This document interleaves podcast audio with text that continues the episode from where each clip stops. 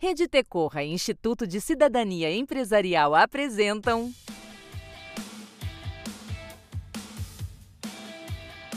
PQPs Perguntas e questionamentos sobre projetos socioambientais. Uma conversa aberta com quem trabalha com projetos no campo de desenvolvimento socioambiental. Bom dia, boa tarde, boa noite. Seja muito bem-vinda, seja muito bem-vindo para a nossa conversa de hoje na jornada PQPs, perguntas e questionamentos sobre projetos socioambientais. Eu sou o Márcio Pires, falando pela Rede Tecorra, e essa conversa é parte de uma série de papos com quem atua na gestão de projetos socioambientais no Brasil nesse ano tão desafiador que é 2020. Nós mergulhamos nas vivências de quem faz acontecer o campo de desenvolvimento socioambiental e a nossa conversa hoje é com o Marcel Lins Camargo, que atua como diretor diretor executivo do Centro de Assistência e Desenvolvimento Integral, o CAD, que é uma coalizão de organizações cristãs que busca facilitar o desenvolvimento integral de pessoas e famílias em contexto de vulnerabilidade social. O CAD foi criado em 1994 em Curitiba, Paraná, e hoje atua em seis cidades do Brasil, cinco estados diferentes. E é sobre esse processo de expansão pelo qual o CAD passa que nós vamos conversar hoje. Marcel, em primeiro lugar, obrigado pela sua presença não física né? Mas pela sua presença e principalmente por compartilhar com a gente o seu trabalho. Tamo junto. Marcel, você comentou no material que você enviou para a gente, né, que as regiões em que o CAD atua são sempre áreas reconhecidas pela vulnerabilidade social. Por terem tantos projetos espalhados em vários locais, como é que ocorre a decisão de vocês de quais projetos fazer ou não? Primeiro, bom dia, boa noite, boa tarde. Não sei que hora você vai estar ouvindo a gente aqui. É sempre um prazer estar conversando e compartilhando um pouco mais do que a gente tem feito nos últimos anos. O CAD tem uma metodologia de expansão um pouco diferenciada. Nós somos uma organização de pequeno e médio porte não temos orçamentos milionários que a, aporta dinheiro no, em parceiros localizados em determinadas regiões específicas. Então, o que acontece é o seguinte: a gente executa a implantação de uma unidade do CAD de modo orgânico. Se nesses contextos existem empreendedores sociais cristãos que compartilham nossos valores, nossas ideias, dispostos a empreender alguma atuação de desenvolvimento e precisam do suporte técnico, de consultoria e do aconselhamento para a área de desenvolvimento do CAD, aí a gente se aliancia esses empreendedores e dar o suporte que a gente consegue oferecer. Então, acaba acontecendo um pouco é, organicamente, né? Por que, que a gente está em Aratuba, que é uma região próxima do sertão do Ceará, e não no Piauí, por exemplo? Não é necessariamente que o IDH de Aratuba é pior do que a região do Piauí. É porque lá no município de Aratuba, um grupo de empreendedores conheceram o CAD e resolveram replicar a nossa visão e missão no atendimento à população deles, entendeu? Agora, é, como o CAD já está há mais de duas décadas operando nessa temática de desenvolvimento para comunidades pobres, naturalmente a gente atrai empreendedores que desejam executar os projetos em contexto de pobreza, né? Por questões óbvias. Então a, a coisa acontece organicamente. Legal.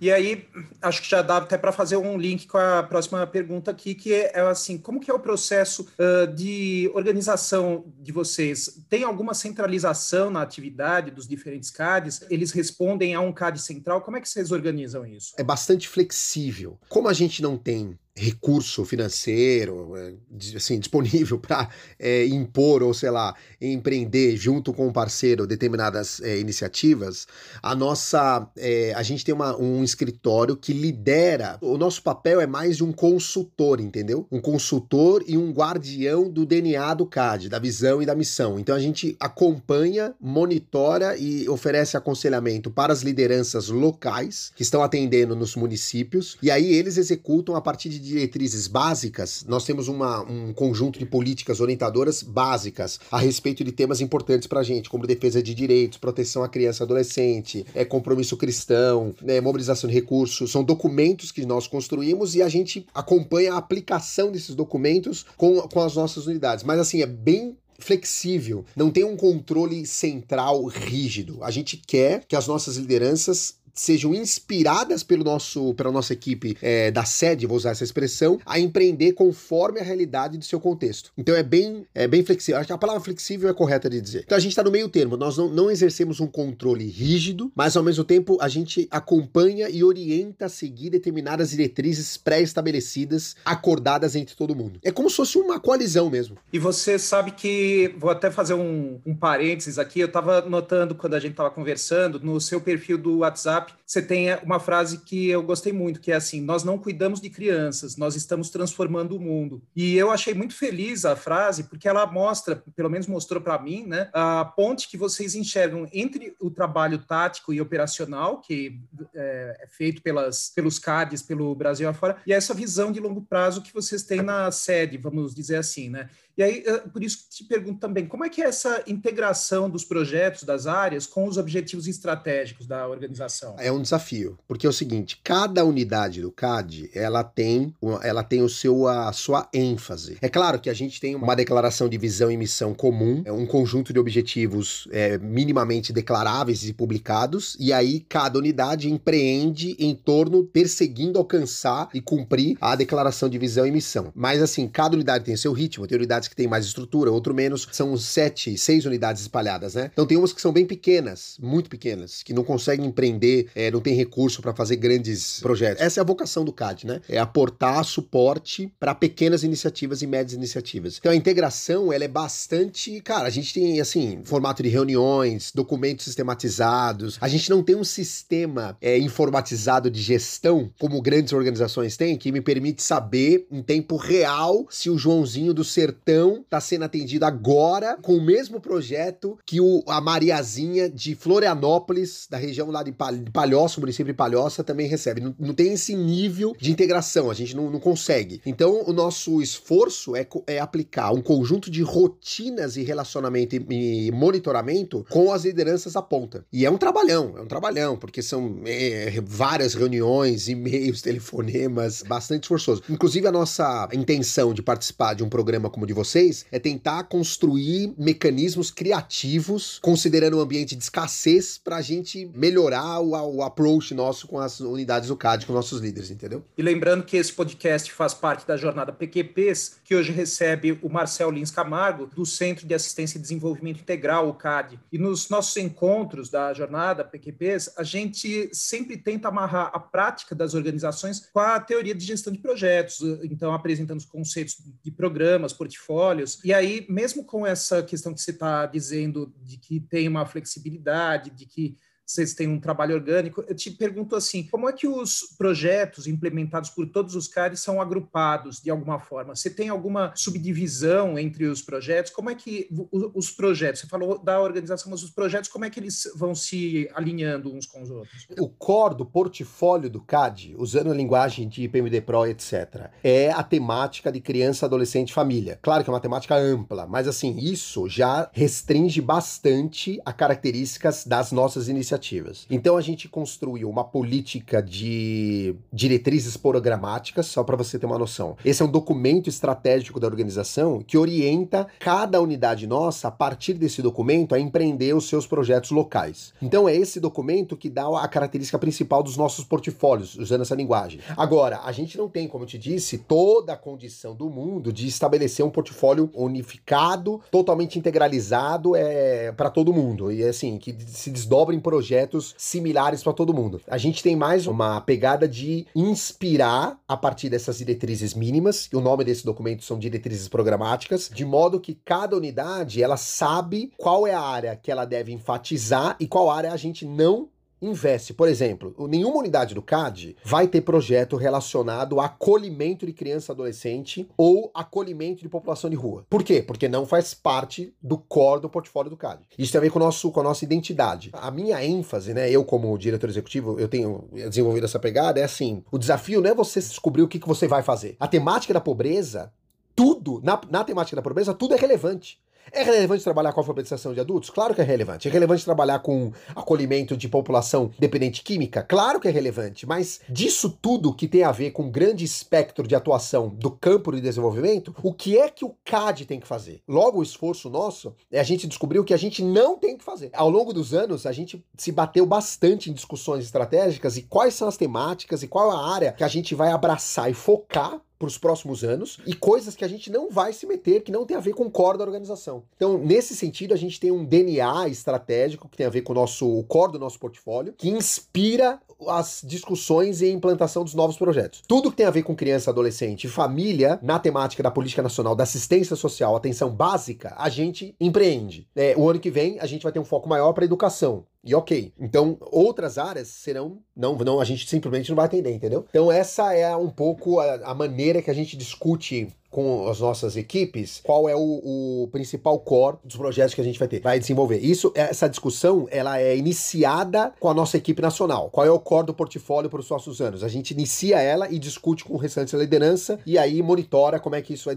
vai ser desenvolvido nas unidades ao longo do tempo. Aí eu queria saber de você, os gestores e as equipes das áreas, como é que eles se relacionam com você nesse cotidiano, ainda mais com as distâncias físicas e as diferentes realidades? É do jeito que eu acredito que 99% das organizações e empresas no Brasil têm feito atualmente: telefone e internet. É simples. E as pessoas têm acesso direto a mim, né? Como o CAD não é uma organização, a nossa cultura, ela é mais a cultura de gestão das pessoas e da própria organização, ela flerta mais com o ambiente de rede. Então a gente é, é, bastante horizontalizado. Então as pessoas têm direto acesso comigo. Eu não tenho assessor que vai anotar, ah, o, a minha liderança, o, o coordenador da unidade do município de Palhoça quer falar com o Marcel, ele me liga. Ele tem meu telefone. Direto, não tem, não tem crise nenhuma em relação a isso. Não precisa agendar nada. Então a gente constrói intencionalmente um espaço bastante direto de relacionamento com, a, com as lideranças, com a galera que trabalha com a gente. Até porque, Márcio, é o, é o que a gente tem, entendeu?